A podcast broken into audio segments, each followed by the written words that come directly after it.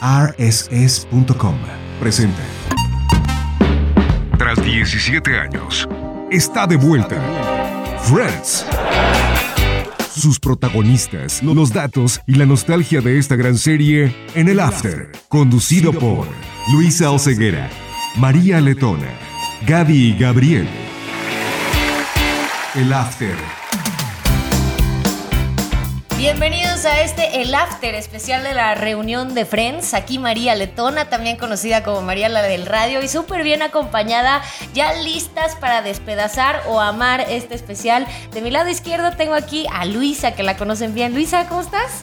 Muy bien, feliz de tener la oportunidad de continuar con esto que estamos haciendo con el After, con algo tan padre, tan querido y tan esperado por muchos de nosotros como la reunión de Friends. La pueden encontrar obviamente en redes, que así empezó todo realmente con Luis Miguel. Ah, sí. Arroba esa de los hilos para servirles, Instagram, Twitter. No me busquen en otro lado porque apenas puedo con dos redes, pero bueno, el caso es que estamos aquí para platicarles y para continuar con nuestra bonita tradición de eh, desmenuzar cada capítulo y platicarles facts adicionales.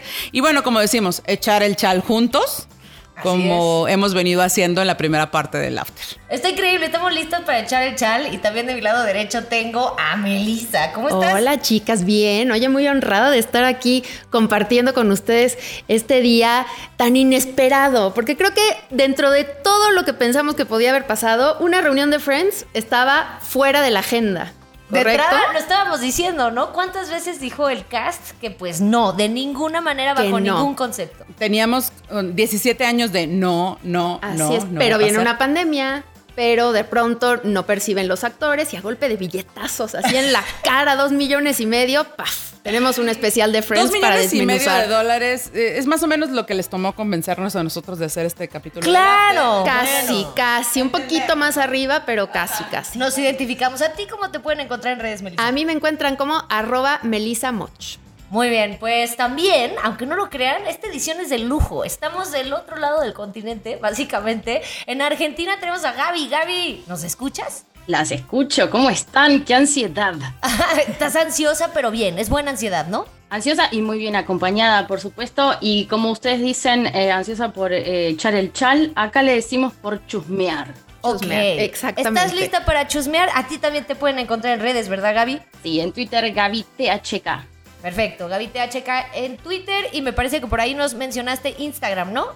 arroba MLLE Gaviga. Muy bien, pues ya estamos los que somos y somos los que estamos. ¿Es correcto? Ahora sí, a ver, expectativa, no hemos visto el capítulo, ¿cómo llamarlo? No hemos visto la reunión, no hemos visto el especial. ¿Qué vienen esperando, por ejemplo, tú, Luisa?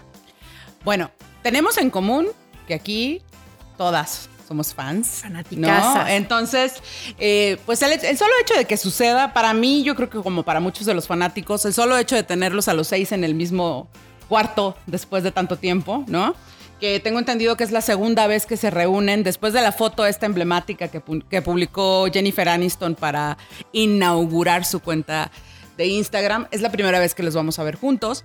Entonces, pues, ¿qué esperamos? Mucha nostalgia. Sí, totalmente. Datos curiosos, cosas de las que no nos hayamos enterado, no sé, eh, anécdotas de detrás de cámaras.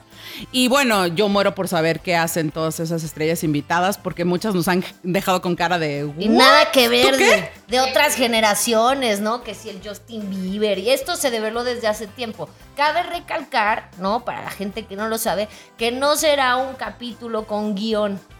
Que eso me daba miedo cuando se habló de la reunión de Friends, porque dije, ay, a ver si no va a ser como un nuevo capítulo en donde qué pasó con Ross y Rachel 17 años después, ya Emma va a tener veintitantos años, va a ser como muy bizarro. Y creo que si había una reunión, esta era la manera de hacerlo, apelando a la nostalgia, ¿no? Justo. Ahora bien, la excusa, como bien decías antes de entrar al aire, era pues más que nada la pandemia y alegrarle la vida a la gente. Eh, ¿Qué posibilidades creen ustedes, por ejemplo tú Gaby, qué posibilidades creas que tiene este capítulo de hacer a la gente feliz o de enojarlas? Yo creo que 50 y 50 sabemos que este mundo se divide en lovers y haters. Así que eso va a pasar. Eh, yo creo también que de parte de la producción hay un intento de medir un termómetro, de ver qué pasa, si nos acordamos, si sentimos lo que sentimos en ese momento, a ver qué nos pueden vender. Pues yo digo que la dinámica ideal será ponerle play Ok. Ver, ver un cachito entre todas, mm, procesarlo en silencio, si podemos. Exacto, hacer anotaciones mentales. Sí, sí, sí, sí, sí. A ver, a ver, ese grupito de ahí se me separa. Sí, pero no, vamos, vamos a discutirlo, ¿no? Y vamos a opinar. Vienen verdugas, vienen con todos, se van a medir o le van a tirar con todos si hace falta. Sin piedad. Sin piedad. Sin piedad, vamos con todo. Ese es el sello del after. Ya saben que nosotros no tenemos compromiso con nadie, entonces decimos las cosas tal como las vemos. Me gusta. No dejemos títeres con cabeza. Cabe mencionar y vamos a advertirle a la gente que esto va a estar lleno de spoilers. No vamos a tener piedad tampoco Sí, ahí. Es importante que ya lo hayan visto. Sí, Sí. Sería lo óptimo. O que, o que estén dispuestos a verlo después de saber lo que ocurrió, Así es. ¿no? Como nos ha pasado con muchas de las personas que ven otros de nuestros, que escuchan otros de nuestros podcasts, si deciden solo oír el podcast, también son bienvenidos. ¿Quiénes somos nosotros, nosotros para decirles que no nos acompañan? Es no? una nueva modalidad. Primero se ve el after y luego se ve la me carnita. gusta, me gusta. Es más práctico, ¿eh? Es más práctico, es más conciso. Funciona, funciona. Pues ya puestas las premisas, ya sedimentados los principios que vamos a utilizar para este podcast profesional de la reunión de Friends, vamos a darle play y a ver qué pasa. El After. Madre mía, a ver, cumplimos los primeros 25 minutos de la serie, no hablamos casi, soltamos algunas risas. Lo primero y lo más evidente, pues la entrada de cada personaje, ¿no? Y soltamos lagrimita. La lágrima, pues es que empiezas a ver como la, tipografía, la canción, ves el set y claro que te conmueve, te hace viajar en el tiempo. Ahora imagínate, si nosotras estamos con la lagrimita, imagínate ellos al viajar realmente 17 años atrás y volver a ver el set completo que pues tienen siglos sin ver, seguramente los transporta a toda esta etapa, ¿no? Es Claro. que justo eso pensaba. ¿Qué pasaría si, por ejemplo, piensan en sus vidas, si los regresaran 17 años en el tiempo, que volvieran Wow. a esa oficina y estuvieran tus papeles tal cual los tenías en ese momento, las fotos, todo? Es que debe ser una locura. Sí, que recrearan tu casa de la infancia y demás. Y esa es una de las primeras cosas que me llamaron la atención. Obviamente ya todos sabíamos que se iban a recrear los sets, ¿no? La fuente, el café, los depas de los hombres, de Mónica, en fin. Pero ¿será el set original realmente? Mira, se supone que todo es original, salvo el cookie jar que se lo robó. Se lo robó. Joey, Sí. me- bueno, Matt LeBlanc, se lo, yo- se lo robó para regalárselo a Phoebe, Lisa Kudrow, porque lo amaba. Lo amaba tanto que él dijo, me lo voy a robar, se lo voy a dar. Y Jennifer Aniston se quedó con, eh, con un signo de neón que había en el Central Perk. Ahora, ¿cómo Pero sienten? todo lo demás es original. Sí, bueno, todo lo demás debe de ser original y debe de ser un shock para ellos. Pero ¿cómo sienten cómo van llegando, como la presencia de cada uno? Es decir, el primer personaje o la primera persona que llega al set pues es David Schwimmer y pues enseguida dice, pero ¿dónde están los demás? ¿Cómo sienten la vibra de cada uno? ¿Están cómodos, incómodos, inseguros, seguros? ¿Cómo? Yo creo que están un poco obnubilados por tanto, por tanto filler y botox. Honestamente, creo que ahí hay toneladas de verdad de rellenos y de botox invertida. Me parece que es literal, pienso en la ¿Toneladas? reunión. Es que no inventes, están todos demasiado. La que mejor se ve, o sea, la que está en mejor estado, me parece que es Lisa Kudrow, que ha, ha envejecido dignamente. Natural. De acuerdo, natural a su edad. Y creo que los otros hicieron como un esfuerzo para mantenerse de alguna manera un poco más jóvenes y los se acaban viendo más grandes. No sé, es la impresión que me da. Y ni hablar de Matthew Perry, que es como el tío Chin. que, se, que no, se, nos, se nos quedó frito en el viaje. Está, está cañón. A ver, Gaby, por ejemplo, si tú tuvieras que decir, ¿no? O opinar quién es el que peor se ve y el que mejor se ve, ¿quién sería? Qué difícil. Bueno, no, es obvio, es Chandler, totalmente, sí, pero no, creo que, bueno, hay una historia ahí atrás, ¿no? Y coincido que eh, Phoebe, yo voy a hablar con los nombres de los personajes porque así los conocemos en Argentina, eh, es la que mejor está, por supuesto, sí. Pero más allá del Botox, eh, creo que pudimos ver emociones, ¿no? Eh, más allá de las operaciones, pudimos ver emociones y pudimos ver lágrimas también. Bien, la primera que lloró es Jennifer Aniston, pero ya todo el mundo lo sabía, ¿no? Sí. Sí, fue la que llegó a preguntar por dónde estaba la caja de los pañuelos desechables, porque ya sabíamos que Rachel iba a llorar, ¿no? Sí, sí, no. Como fundamental Este. Es la más sentimental de todos y al mismo tiempo los abrazos que se dan los ven reales. O sea, hay que pensar, es la segunda vez supuestamente que están todos juntos en un cuarto, ¿no? En el mismo lugar, eh, después de terminar en 2004 la serie. ¿Es real? Yo sí lo vi real eh, cuando van a los camerinos, al comedor, eh, toda esta parte que empiezan a, acordarse del behind the scenes que no sabemos nosotros qué pasaba ahí, ¿no? Que las chicas comían juntas, que veían los capítulos todos, todos este, en grupo. Eh, a mí me parece que sí, debe ser loquísimo tener tanto éxito a nivel mundial y compartir ese, ese éxito exactamente a la par con cinco personas más porque son los únicos que te comprenden, ¿no? Entonces yo sí creo genuinamente en el vínculo entre ellos. ¿Y sabes cuál es la magia de Friends y lo que nos transmitieron y lo que hizo que todos quisiéramos tener un grupo de amigos así? ¿No? Lo que, lo que realmente la hizo una serie con la que todos nos relacionamos. Pues bueno, ahí hablan, ¿no? Que se transmitió en más de 200 territorios, los números que tienen. O sea, ya cuando te dicen 100 billones, ya no 100 sabes mil ni billones de se te va veces. Reproducciones. la, cantidad de, de- de ceros ya, ya es como, como intocable. Pero tienen una característica muy especial. Ninguno era estrella antes de llegar al cast. Claro. Porque específicamente los buscaron así. Buscaron que no tuvieran tanto peso como para que eh, dependiera de uno solo de ellos el, eh, la serie, el seguimiento de la serie, sino que los seis fueran medianamente conocidos, buenos actores. Eh, creo que más adelante tal vez nos expliquen cómo fue el proceso del casting. ¿No? Seguramente lo van a hacer. Ahora, lo que yo quería preguntar y plantear, esa era la idea original, porque además ya vemos un- una primera aparición de los productores y los creadores y demás, que seguramente más adelante se ve más. Pero lo que quería eh, preguntar, por ejemplo, Gaby, ¿tú crees que se logró, no? Que todo el mundo tuviera el mismo nivel de protagonismo en la serie o a la larga eso no se consiguió? Yo creo que durante, durante gran parte de la serie sí. Yo creo que al final ya estábamos hablando de que había un escalafón en los personajes, se sentía, eh, había más cariño y más atracción hacia, cierto personaje eh, que a otros. Pero creo que coincido con Luisa completamente, ¿no? La idea inicial fue tener un cast uniforme. Bien. Que ahí la única que destacaba era Courtney Cox de alguna manera, porque había estado en el video de Bruce, Bruce Springsteen, Springsteen. de Que era Dancing in the brutal. Dark, si no me equivoco, que la subía al escenario, ¿no? Era como la que más se podía reconocer dentro de todos estos desconocidos.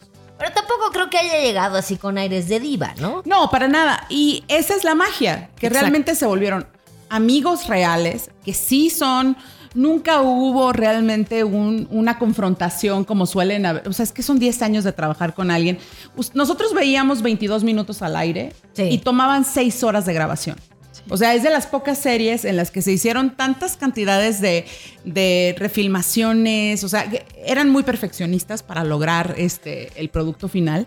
Y son amigos en buena parte también porque en todo momento negociaron juntos sus salarios, sus Exacto, niveles. justo la solidaridad que hubo ahí Tú de- nos puedes contar, ¿no? O sí, sea, sí, sí. Es justo. un precedente de solidaridad que Es un- funcionó era un precedente que realmente no existía en esta industria y fue de o somos todos o no es ninguno. Sí, ¿no? hicieron Entonces, equipo y aventaron un montón. Y, y sentaron un precedente para el futuro de la, de la historia de los actores en series exitosas en Hollywood. De hecho, si no me equivoco, el siguiente cast que cobró un millón de dólares por capítulo fueron los de Big Bang Theory. Que es brutal. que también duró muchos años, pero es algo que era inaudito y que no, no había sido visto jamás. Bien, pues vemos también ya los primeros guiños a episodios, ¿no? Sí. Eh, Ya en el lugar ya vemos como empiezan como a rehacer, ¿no? A recrear algunos momentos clave. Y las primeras risas también las tenemos, ¿no? Con la trivia, ¿no? Eso. Cuando vuelven y juegan. Eh, La trivia es la trivia es brutal. Ahora la recordamos del capítulo original y la vuelven a hacer, pero ya en el presente, ¿no, Gaby? Exactamente. Ese gran momento en el que a raíz de una discusión eh, llegan a una apuesta y bueno, las chicas eh, deciden que si ganan la trivia, eh, los chicos se tienen que deshacer del gallo mm, pato, eso que eh, había una gran confusión a ver qué era o eran las dos cosas, y el mutante. Las dos aves. Y que si eh, los chicos ganaban, se quedaban con eh, el hermosísimo departamento púrpura. Eh, y termina todo muy mal, la verdad. Terminan perdiendo las chicas en una escena increíble de Courtney Cox, eh, que la verdad la recordamos todos. Ese grito, ese no desgarrador, de tener que habitar un departamento de varones. ¿No gritarías así si te quedaras sin un Yo, departamento neta, sí. así Sí. de bonito, con renta congelada en Manhattan? Y morado. Y morado. Con pared morada, aunque Joey no se acuerde de que la pared era morada. Yo creo que no, no habría apostado para iniciar, la verdad, no habría apostado. El de, Pero además para irte, para irte a un agujero funky de dos solteros que no se paraban ni siquiera del sillón cuando Oh, pedían comida. ¡Qué horror! Chiquero que era eso. Que sepa Dios cuándo fue la última vez que lavaron Sí, el baño. no, no, la no, neta. no, no, no, imagínate la cantidad de pelos y de basura que va a haber ahí. Yo también hubiera llorado Ahora, como loca. hacen la trivia actual y vemos ya el primer personaje del pasado. Así es, que no se acordaban que era Mr. Heckles y aquí nosotras, pero gritando. sí, así, sí, los "Mr. nombres". Heckles".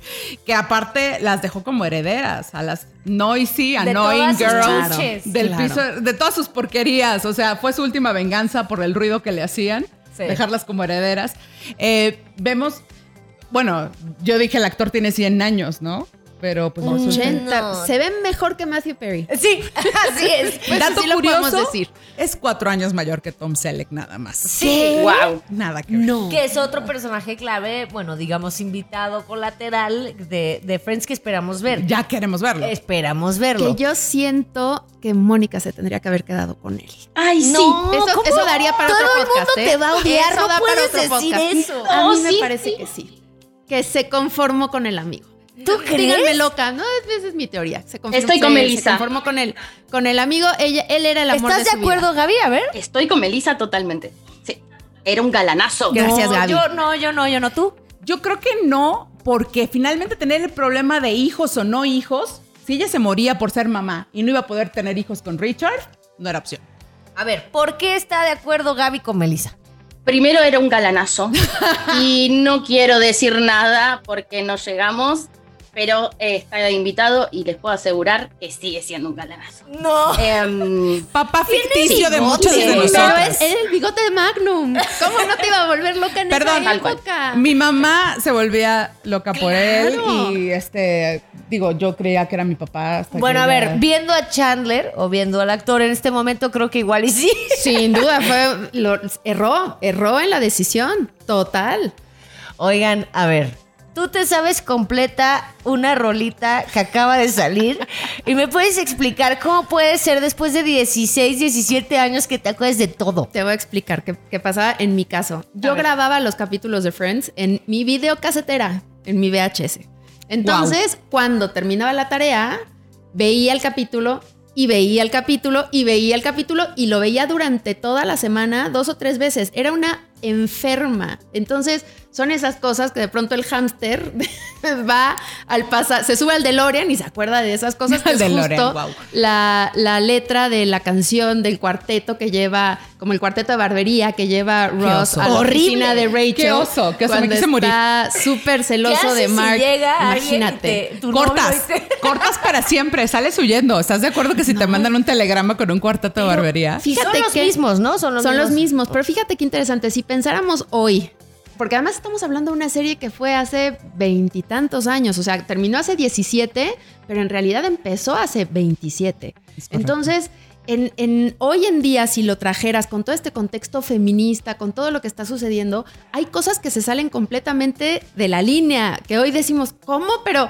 qué macho, ¿cómo puede ser? Y, y también podemos ver, creo que el enfoque de los personajes muy distinto, ¿no? Rachel, lo, lo comentábamos hace, hace un ratito, Luisa, como una feminista, una de las primeras feministas en la pantalla. Sí, bueno, abrieron brecha, yo creo que después Sí. tendremos oportunidad de platicarlo porque, bueno, cuando en los primeros capítulos veías que Ross estaba llorando porque su esposa se estaba casando con una mujer y estaban esperando, o sea, abrieron. hombre brecha. llorón. Claro. Exactamente. Era de hombre llorón, pero ¿cómo hablan de una mujer que se casa con otra mujer? Claro. Oye, claro. Gaby, ¿tú recordabas entonces ese momento en el que Ross le manda el incómodo cuarteto? Sí, de hecho, bueno, es una de las escenas que marca la personalidad, como está diciendo Meli, en este momento criticada de un personaje en Ross, mm, algo tóxico, ¿no? Como una relación tóxica. Claro. Muy, muy meando territorio, ¿no? Perdón por la Sí, palabra. Pero sí. Estaba marcando Y su además, territorio. primer día de trabajo en la oficina, muchísimo estrés, que te caiga toda esa gente a cantar, no me parece nada interesante. Nada, que te corren, eh, yo creo que eso sería probable, ¿no? Pero muy bien, ya tenemos algunos guillos, ya vamos viendo de qué va la onda, ¿no creo que vamos bien? ¿O cómo ven el Por principio? ahora, cumplidor. ¿Pulgar arriba? Sí, pulgar Cumplidor. arriba. A quien se pregunte por qué está ahí James Corden, es porque produce el especial el mismo productor del, del Late Show Ah, de caray. James Ah, Corden. ok. Esa no me la sabía. Tuvo un hit en producción de pandemia, digamos que es el productor de la nueva normalidad al hacer los Grammys. A nosotros pueden no habernos encantado los Grammys, pero mm, funcionaron y usaron la misma técnica para grabar en pandemia. Bien, James Corden es eh, la jonjolí de todos los moles en Sí. este momento, así que no ¿Sabes? es... Yo me hubiera quedado con Graham Norton. Yo también. Me Ay, parece que lo hermoso, hubiera hecho sí. infinitamente más entrañable. Habrá que ver cómo sigue James Corden, pero creo que Ni hubiera modo, sido otra no lo buena comemos opción. con papas. no hay Démosle de otra. chance. Sí, es la parte incómoda hasta el momento. Bueno, vamos a darle play, vamos a seguir adelante viéndolo en este momento y seguimos comentando aquí en este especial del After de Friends, la reunión. El After. Bien, pues seguimos aquí en este especial del After de la reunión de Friends. Eh, Melissa, por supuesto, Luisa, su servidora María y en Argentina Gaby. Y pues ahora sí, nos echamos una asomada a lo que viene siendo el proceso de casting, cómo terminaron estos actores siendo cada uno de los personajes y pues sobre todo eh, la desmenuzada del personaje en sí, ¿no? ¿Cómo les cambió la vida? Tú imagínate una llamada, bueno, después de, audiciones que como no eran actores realmente conocidos, seguramente iban a cualquier cantidad de castings y que les pegó y justo este. Realmente fue un cambio de vida radical y lo dicen todos. Sí, bueno, les debe de haber girado la vida por completo. 180 grados, 360 no, porque volvemos al mismo lugar. pero, pero, bueno que lo. pero, Luisa, algunos venían de otras series, ¿no? Algunos de plano no habían hecho nada, no se le esperaba, ¿no? Sí, eh, nos hablan del. 11 Eh, sí. dólares decía Matt LeBlanc que tenía y cómo cuenta esta anécdota que se cayó eh, brincando de felicidad y se golpeó la nariz, ¿no? Y ahí fue cuando ya regresó al último, al último llamado y le dijeron, ya es tuyo. Al O sea, decir la verdad, está. se ganó ¿Qué el te pasó en la cara? No, pues me puse borracho. Así es. Y el, y el concepto es aparentemente muy, muy simple, ¿no? Desde el nombre. Digo, hoy en día una serie no se, podía, no se podría llamar Friends. Yo no elegiría que se llamara así, porque imagínate la cantidad de cosas que te van a salir en Google, ¿no? O sea, Claro. no, no sería prudente. De hecho, tuvieron el problema de que estaba una serie en aquel momento que se llamaba These Friends of Mine. Y bueno, la otra serie terminó cambiando su nombre por el nombre de una de las protagonistas, a Ellen, por el éxito que finalmente te fue teniendo Friends. ¡Wow! Otro dato padrísimo es que una de las personas que hizo casting para, para ser Phoebe fue Ellen, Ellen misma. Y Sí. ella misma dijo que no. No, no, no, no, que no, finalmente no terminaba de cuajar con el, con el papel. Hace poquito tuvieron, Courtney Cox estuvo platicando con ella acerca de lo horrible que fue grabar la, la escena de la fuente, de la entrada, porque dice, ya no está chistoso, cuando ya estás 35 horas bailando alrededor de una fuente, o sea, créeme que ya no quieres oír la música, ¿no? Ya estás harto.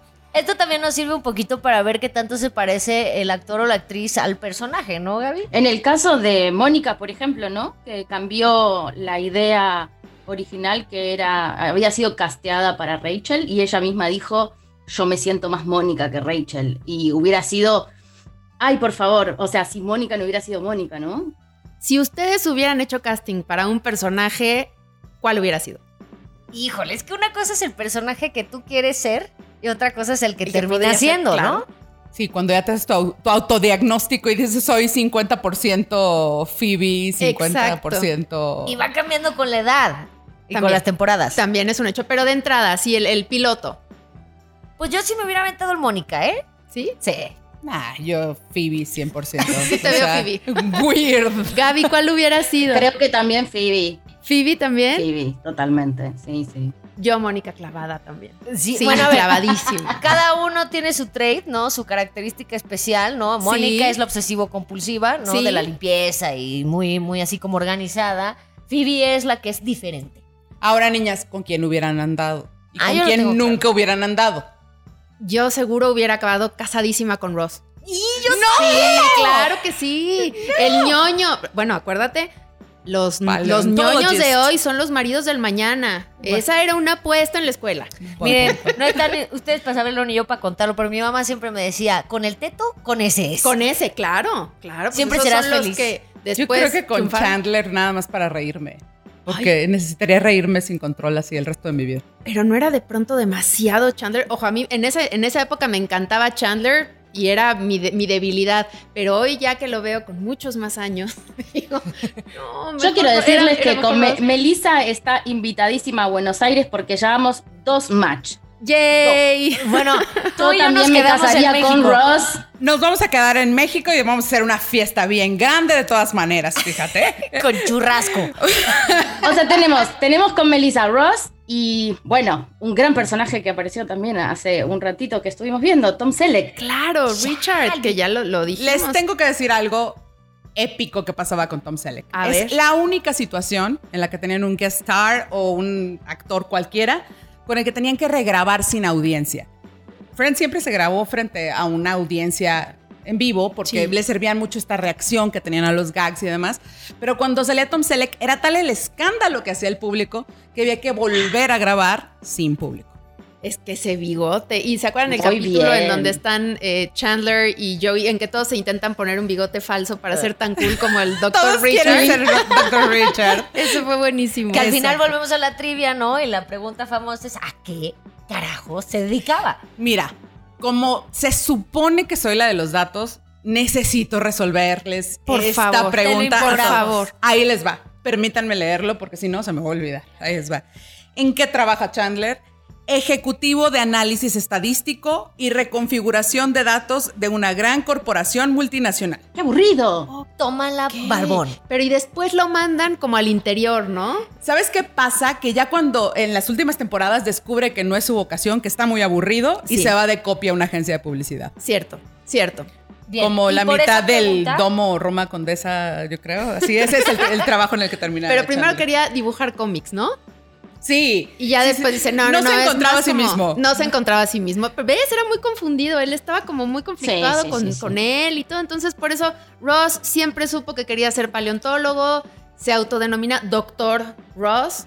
Eh, por eso yo le, le apostaba a él, ¿eh? Y profesor. Pero el, el personaje de, de Chandler terminó también teniendo muchísima importancia en el sentido en que él participa de guiones. Esto, Luisa, vos que sos la gurú de los datos, Ay. eh, se, se comentaba en ese momento que tenía ocurrencias eh, en sus gags tan, tan buenas, tan copadas, diríamos acá, Sí. eh, mm, que participó de, de guiones. Sí, a partir del quinto capítulo le dieron la oportunidad de ser su personaje. O sea, él escribía buena parte de las bromas. Eh, sabemos que él ha tenido grandes problemas eh, personales, ¿no? Eh, desafortunadamente ha pasado por muchos baches en materia de salud mental y personal, pero también ha trabajado mucho. En 2013 le dieron un premio porque abrió una casa, la Casa Perry, para adicciones, ¿no? Eh, porque a partir de un accidente que él tuvo en jet ski a los tres años, por ahí de la tercera temporada de Friends, se volvió adicto a los painkillers, al Vicodin. Sí. Si alguien vio Doctor House sabe lo que es Y esa adicción. que, de hecho, también vemos mucha fluctuación en el peso de Chandler. Sí. Y creo que eso, pues, eso era como un medidor de, uy, este ahorita no le está pasando bien. Ah, ahora está más repuesto. Que es Mm, el vez. elefante de la habitación, ¿no? Como se dice, porque no lo hemos mencionado, pero sí barre un poco la voz, fue algo que se comentó con, con los adelantos o los previews de esta reunión, que por qué habla así, que si está bien, que si está mal. Sí. Eh, muchos de los fans se sintieron preocupados al verlo hablar porque él ha sido muy abierto con respecto a su lucha contra el alcoholismo y pensar en una recaída, ¿no? Finalmente, eh, eh, la versión oficial es que venía de una cita imprevista con el dentista. Ah, ok. No sabemos Mm, qué oportuno. tan- No me suena. muy sospechoso. Pero, ¿sabes qué? Si no quisiera que se nos fuera a comentar, porque es importante al hablar de esta época en la que se grabó Friends. Eh, siempre se dijo, si cualquiera de las chicas, de las niñas, de las mujeres, hubiera fluctuado de peso, como fluctuaron los hombres, porque también fue el caso de, de Matt LeBlanc, Cierto. se hubieran perdido el trabajo. Uy, hubieran hecho un nuevo casting y los hubieran sustituido. Pero no pasó Sí, con totalmente. los. ¿De plano creen que las hubieran sustituido? ¿O hubieran inventado algo en el guion para justificar? Bueno, cuando se, se embarazó Lisa Kudrow fue cuando inventaron justo el embarazo de los, de los trillizos. ¿No? Sí. Que es cuando se van a Londres ellos y ella se queda y todo. También ella había tenido, eh, perdón, también ella había tenido eh, problemas de, de síndromes estos, ¿no? De desorden alimenticio. O sea, más allá del embarazo, Ajá. ¿no? Eh, Bien. Lisa Kudrow. Otro no embarazo que sucedió en, en- en- en Friends fue el de, el de Courtney El de Cox, Courtney pero ese se ocultó, ¿no? Y ya hacia el final. De hecho, es la última, los últimos capítulos que ya se empieza a ver un poquito más, más Y lo rellenita. alcanzaron como a disimular. Sí, ¿no? Pero ni Sí, así engordaban. No, no, no, no, no. La verdad es que, pues eso es un punto, ¿eh? Que no había pensado, porque además, justamente en este tema, y perdón que me clave tanto, pero sí, tengo. Para eso venimos. me pega, me pega. A Este, este rollo de eh, el pasado de Mónica, ¿no? Que era una, chica obesa que tiene este cambio radical. Entonces ahora, como es delgada, ya es popular, ya es bonita, ya tiene novios y antes era súper eh, introvertida. Y eso también no sé hoy qué tan políticamente correcto sería. Quizás si hoy reescribieran un Friends, sería dejar a Mónica en, en el peso en el que tenía y de todas maneras hacerla eh, increíble, adorable, como no darle tanto peso a eso, ¿no? Me parece que O es bien interesante lo que estabas porque- diciendo, Lu. No dar por hecho que porque ya es flaquita está mejor o está más feliz. Pero yo te veo a ti, Luisa, que trae, no les miento, ¿eh? Pergamino de información. y- No y, y estoy. Que traigo acordeón. No, no es acordeón. Yo creo que tienes tantos datos en la cabeza que hay que aterrizarlos. Cuéntanos, ¿tienes alguna otra cosita que hayas visto hasta ahorita? Mira, el mejor dato que me encontré, curiosamente, tiene que ver con lo que mencionaron ahorita acerca del- de la manera en la que lograron encontrar a la persona idónea para el personaje de Phoebe, que es Lisa Kudrow. Eh, finalmente, el esposo de uno de los productores eh, estaba haciendo Mad About You. Probablemente muchos de ustedes recuerden haberse topado con esta serie en, en Sony. Helen Hunt. Ajá, exacto. Y en el final de Mad- bueno, había aquí este cruce en el que de repente en las series aprovechaban y Úrsula, la hermana gemela maligna, literal la gemela maligna de Phoebe, mientras Phoebe era eh, puro amor, Úrsula era de lo peor, eh, aparecía, llega a aparecer en algún momento y le baja el novio a Phoebe cuando aparece en Friends. Y si tú ves el final de Mad About You, el final termina contando la historia exactamente 22 años después de la fecha en que se transmitió. Ahí les va mi ñoñez máxima. Los Venga. 22 años se, cubrieron- se cumplieron exactamente el lunes pasado. ¿Ok? El lunes pasado cumplimos 22, lo- esa fecha exacta que se menciona en el final. Y así sabemos que fue de Úrsula Buffet. Resulta que después de una exitosa carrera como actriz porno, se vuelve gobernadora de Nueva York. ¿Por qué no? Me en encanta. esa realidad alterna, Úrsula Buffet ahorita es gobernadora de Nueva York. ¡Wow! Este. Fabuloso. Hablando de Oye. hermanas, vimos a Reese, ¿no? También. A Reese Witherspoon, claro, también que era la hermana consentida de Rachel. Todavía más la que la consentida mordió. que, que Rachel. How you doing?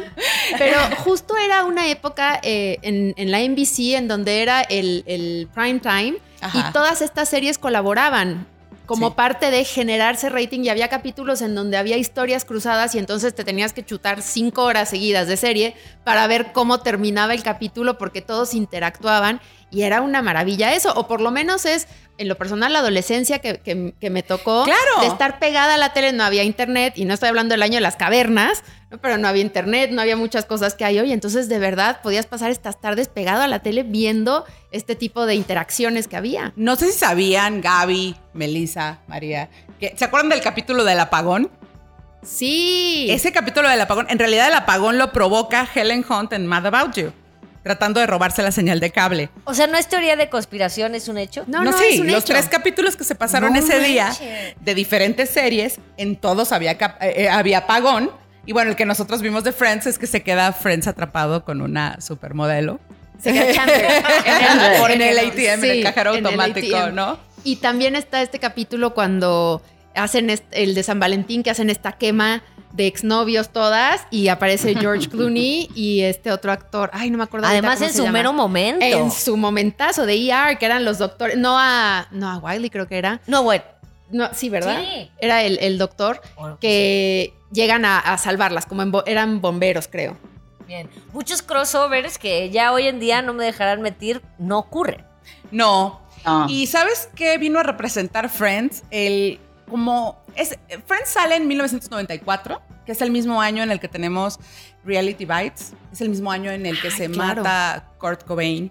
Y entonces, toda esta representación, o sea, las que somos generación X, y pues aquí creo que nada más me voy a poder incluir completamente No. a mí. No Bueno, cantes victoria. Bueno, ahí estamos, ¿no? ahí. Este, Estamos porque próximas. Estamos. Estamos próximas, ¿no?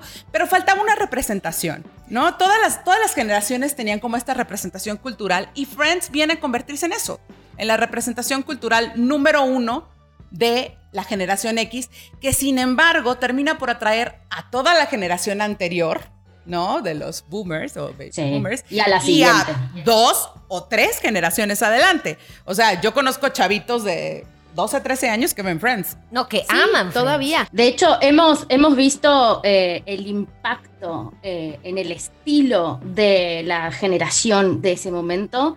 Eh, los cortes de pelo, tanto de Courtney Cox como de, de Jennifer Aniston, fueron un furor en el mundo. La faldita de Jennifer Aniston, las medias de nylon, ese estilo se quedó por un tiempo largo. Mismo los trajes de los varones. El peinado se llamaba Rachel, Rachel. Rachel. Rachel Haircut, Sí, que lo deberán de mencionar en algún momento, si no, Sí. ahora sí que me arranco las Así lo venas. pedías. The Digo, Rachel, No es era que un lo haya pedido, No porque venía sí con lo un pedí. pit. Pero, No o sea, pedías el de Rachel. Era, era el Bob, ¿no? El, el- ajá, el como un bob alargado. El de grafiladón. El de grafilado. Sí, sí, sí. Que cuántas personas no llegaron a la peluquería a decir quiero esto. Por Ajá, supuesto. se empezó a llamar The Rachel el estilo. Por ¿no? supuesto. Pero los mismos productores no se lo esperaban. Fue una cosa que se, se le salió de las manos a todo mundo y que generó un fenómeno cultural que nos tiene ahorita eh, con la lagrimita de nostalgia y nos hace seguir hablando aún veintitantos años después de que Ahora, empezó. También hay un, hay un fenómeno en, en Friends que me parece que es interesante platicarlo, aprovechando que tenemos a una, a una participante en Argentina, cómo esta misma historia tan yankee, porque es la verdad, es, es muy americana, es muy American Life, se- llega a impactar en tantos países. Tú piensas en Argentina, que es muy, muy distinto, y, pega y la gente se identifica en Turquía, Egipto. ¿Cómo puede ser que lograron este formato en donde absolutamente, bueno, 200 países dijeron, eh, ven la serie y es un éxito total? Yo creo que se combinan dos cosas. Algo que dijeron hoy hace, hace pocos minutos. La simpleza, ¿no? Friends. Un grupo de amigos en un sillón de una cafetería, compartiendo momentos, charlando cosas, viviendo aventuras, amores, etc. Eh, creo que eso es un poco lo primero que es universal. Y lo segundo, creo que, bueno, fue justo el momento en que todos empezábamos a consumir la televisión de otra manera. Entonces llegaba este contenido que antes no. Y bueno, nada, todos adolescentes prendidos a, la serie.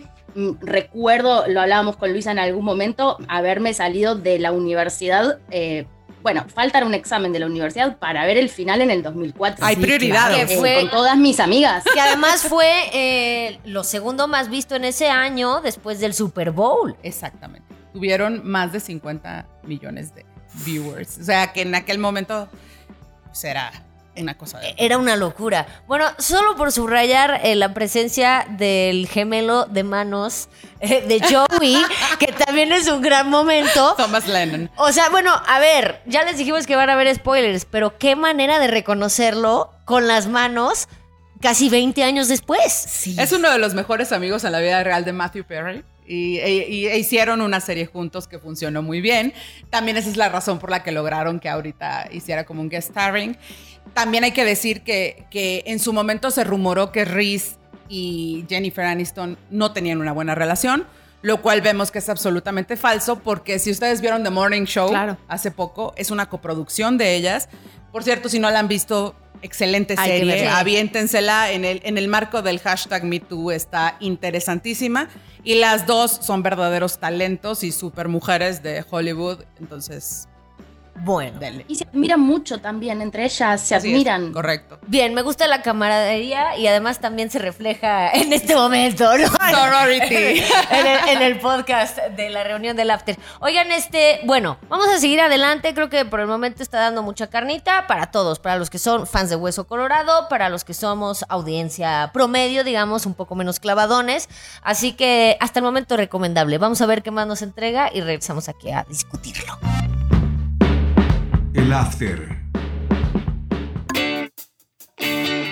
Vámonos, ahora sí, ni le paramos, nos fuimos como hilo de media, nos clavamos y hasta el final traemos el Kleenex, ¿eh? Nomás para decir. Literal. Es que, ¿sabes qué? Creo que esta reunión era más para ellos que para los fans y que nosotros fuimos testigos de las sorpresas que les prepararon, por así decirlo. Así, esa es mi, mi conclusión de lo que acabamos de ver. Bien, antes de irnos directamente a la parte sensiblona, que es como estamos ahorita, que acabamos de ver el final, que se dice fácil, pero no lo es. Qué grandes apariciones, ¿no? De estos personajes extra como los que nos vas a contar.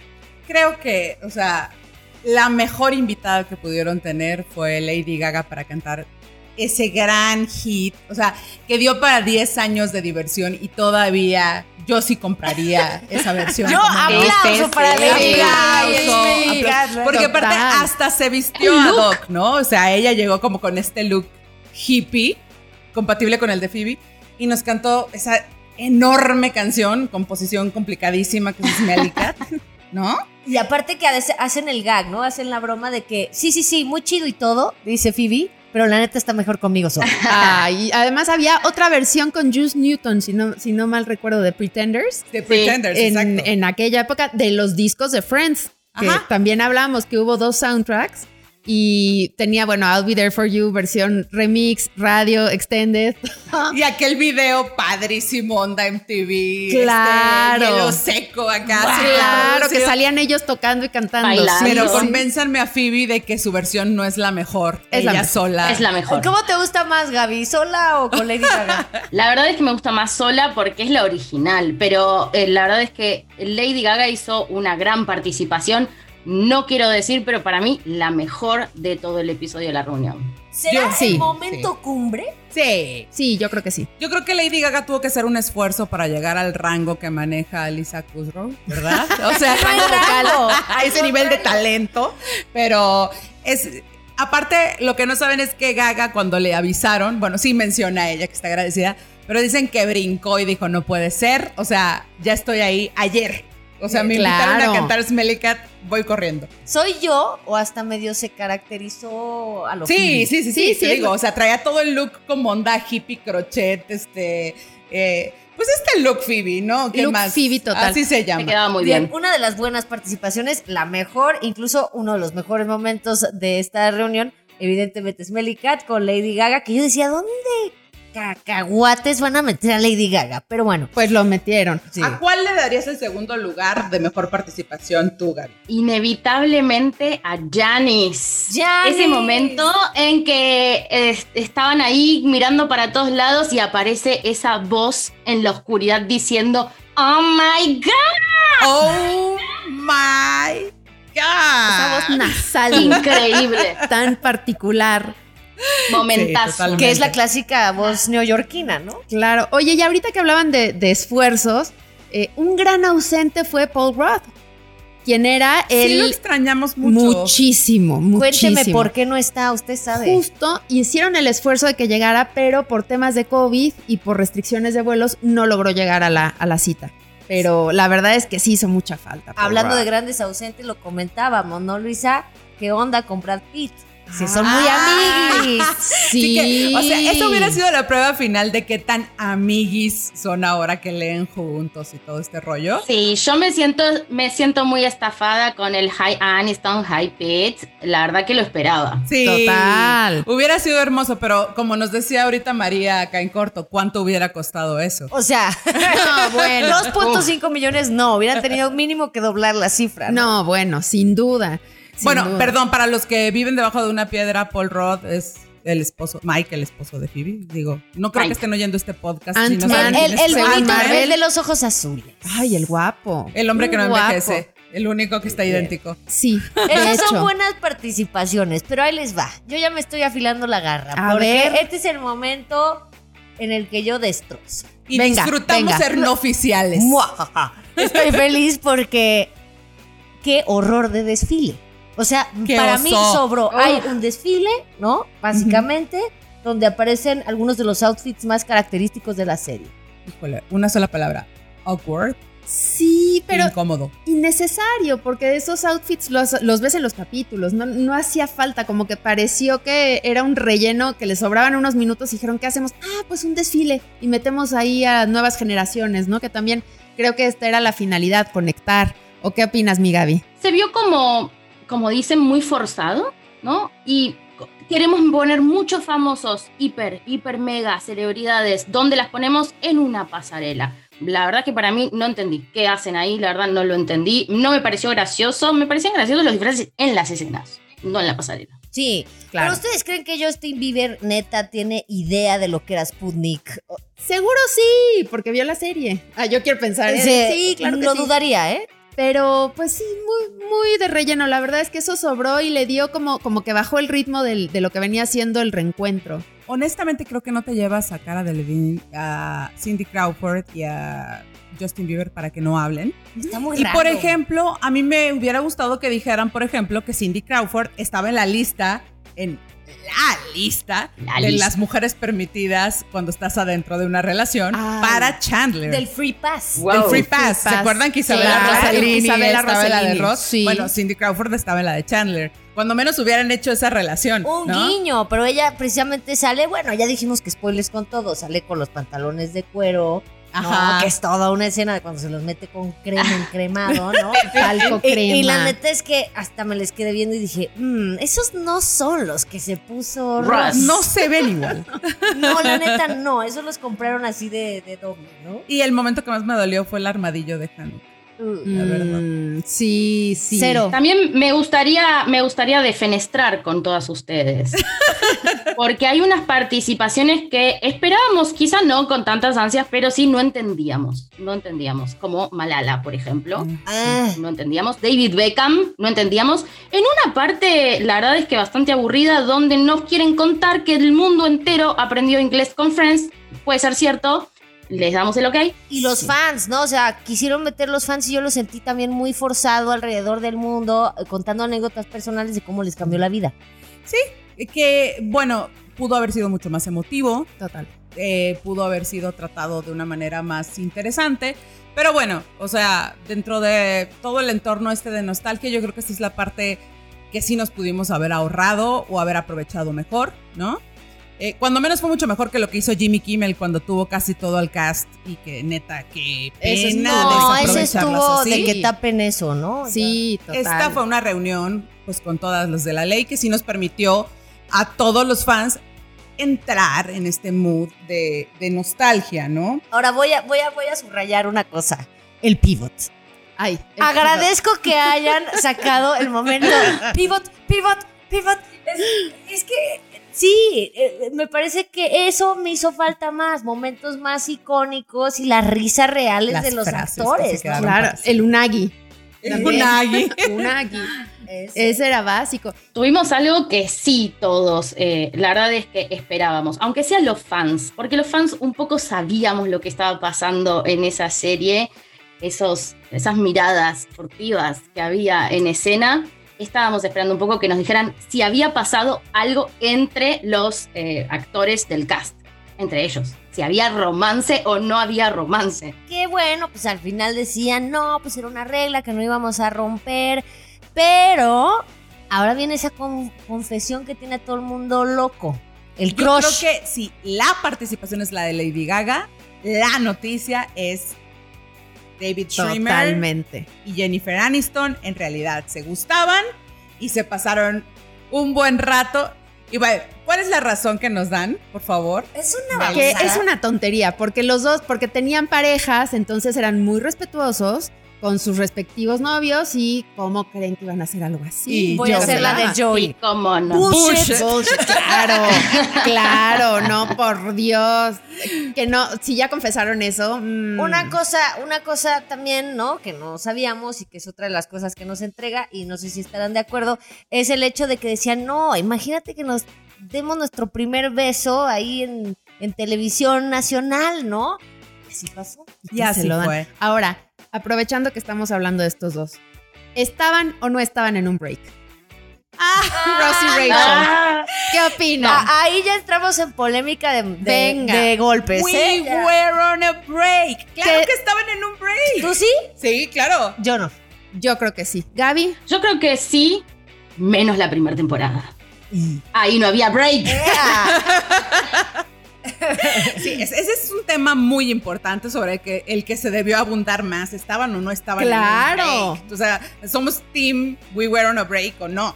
Eh, Es que esa es una de las cosas que me faltan. ¿no? Luego tendremos que decir las cosas que nos faltan, ¿no?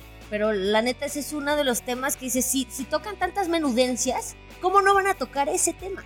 Algo muy padre también fue enterarnos ahorita en materia de parejas, esta vez ficticia, eh, fue cómo fue que decidieron que la relación de Mónica y Chandler creciera de un fling que no iba a pasar de la de la casi boda, boda o ya no sé cómo decirle con, eh, en Londres con Ajá, Emily, del de encuentro. Emily. Y que, bueno, que cuando ven la reacción de los fans, dicen, aquí hay una historia y tenemos que seguir.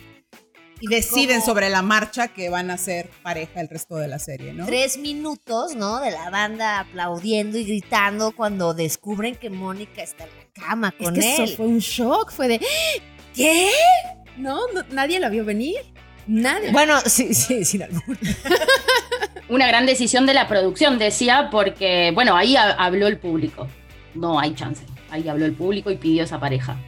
sí vimos como que en- efectivamente tomaban en cuenta la interacción con... Les servía mucho esto de tener audiencia en vivo, ¿no? Desde para probar los chistes, porque dicen, a ver, si el chiste no cuajaba en ese momento con el público, olvídate de qué tan bueno creíste que fuera en el cuarto de escritores. Se va el chiste, Se va. ¿no? Y lo cambiamos por otra cosa. Y en este caso, pues fue lo que determinó, pues, ¿qué será? No sé si decir la primera, la segunda relación más importante de la serie. Sabemos que Ross y Rachel son como la pareja que determina el final, pero pues Mónica y Chandler son emblemáticos. Son ¿no? la columna ¿Dónde vertebral. están ahora? Eso es, hacia allá iba. Que es que eh, hablaban, ¿no? De que creían los actores que, que hubiera seguido en sus personajes, ¿no? Entonces decían, bueno, seguramente Ross y Rachel estarían casados por segunda vez.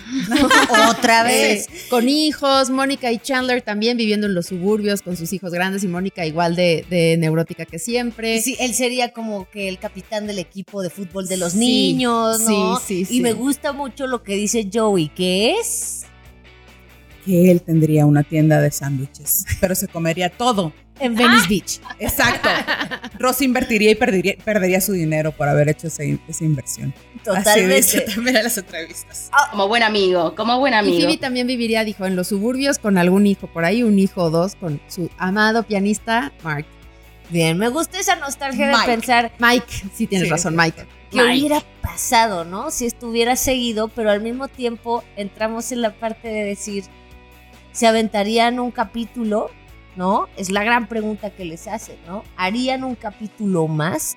¿A ustedes les hubiera gustado ver un capítulo como tal? No, no, y justo es uno de los argumentos que Lisa Kudrow dice que tiene Mar- Martha Kaufman, que es, acabó tan bonito y acabaron todos en un buen lugar que tendrían que sacarlos de ahí para generar conflicto y entonces generar otro capítulo y de pronto quedarían muchos hilos sueltos y respetar lo que, lo que decías, Lu, eh, que, que lo vimos también en el especial, es, una, es un capítulo en la historia, es una etapa. Finalmente se cuenta la magia de esa etapa en tu vida en la que tus amigos son tu familia. Pero en el momento en el que formas ya una familia, llega a su fin natural, es lo que nos contaba Marta Kaufman. Entonces, pues sí tiene sentido, porque sabemos que hay que saber cuándo empezar las cosas, pero aún más hay que saber retirarse a tiempo, ¿no? En la cima. Completamente. Y una película hubiera estado, también preguntaban, ¿no? Hubiera estado muy de más. Me parece que, que no tenía ya ningún Uy. sentido, lo hicieron bien. Lo hicieron bien. Sí, estoy completamente de acuerdo. De hecho, lo que nos transmitieron en esta reunión es la nostalgia de nuestra adolescencia, nuestra juventud, esas ganas de amigos, como dice Luisa, de pasar el tiempo echando el chal, como dicen ustedes, eh, en el sillón de una cafetería. Eh, no podría pasar nada en la actualidad con este cast, ¿no? Mm, Arruinaría nuestros recuerdos. Eso en cuanto al episodio, ¿no? Pero también pensando en una reunión o algo más que viniera después, creo que también dejan muy claro que ellos no se ven en otros 15 años volviendo a hablar o respondiendo preguntas de Friends todos juntos. Y eso a mí me partió un poco El corazoncito. Ay, yo no se las acabo de comprar. Cuando hay hambrita, doblan las manos y entonces, como, como decíamos al principio, a golpe de billetazos están. Yo no dudo que en un futuro se haga algo distinto. Claramente no va a ser eh, algo tan nostálgico como lo que vimos hoy, pero algo se van a inventar. Yo no meto las manos Perdón al que me fuego. aviente mi comentario mala onda, pero Échatelo. que no vayan a hacer su Sex and the City. Ya sabemos lo que pasa cuando haces una película. Y bueno, una más o menos. La segunda. No, no, Dios de no. mi vida. o sea, mejor no. quédate ahí. Vamos a tener un, un- un reboot, ya sabemos que viene el reboot de Sex and the City, pero ya planteado la vida de mayores de 50. O sea, tendría que ser Friends, pero pues la vida de gente de casi 60 años. Entonces, Ay, Dios, qué eh, fuerte no, sonó no, eso. No queda, no queda. A ver, como, como último, ¿no? Me gustaría que cada una de nosotras calificara de 1 a 5 estrellas qué les pareció al final esta reunión de Friends. Por acá comenzamos. tres y media y lo estrellas. Me estoy viendo muy mala onda. Te estás viendo densa. Sí, cuatro. Digo, y el valor adicional, digo, no sé, María, ¿tú cuánto le das? Yo sí le andaba dando un 4 y cachito, ¿eh? ¿Ah, 4 sí? y medio. Sí. Gaby, Y yo voy con cuatro también. La verdad es que esperaba nada de esta reunión. Me divirtió, me divirtió, me emocionó. Estuvo bien. Tuvo sus momentos no tan buenos, pero estuvo muy bien. La verdad que sí, estoy contenta. Un cuatro. Y nos quedamos con tu. yo cuatro también. Sólido Bien, cuatro. promedio. Promedio 4. Cuatro. Bueno, Cuatro. Está bien. Cuatro. Bien. Vamos, Vamos, a redondear. Luisa, vamos, Luisa. cuatro. Está bien.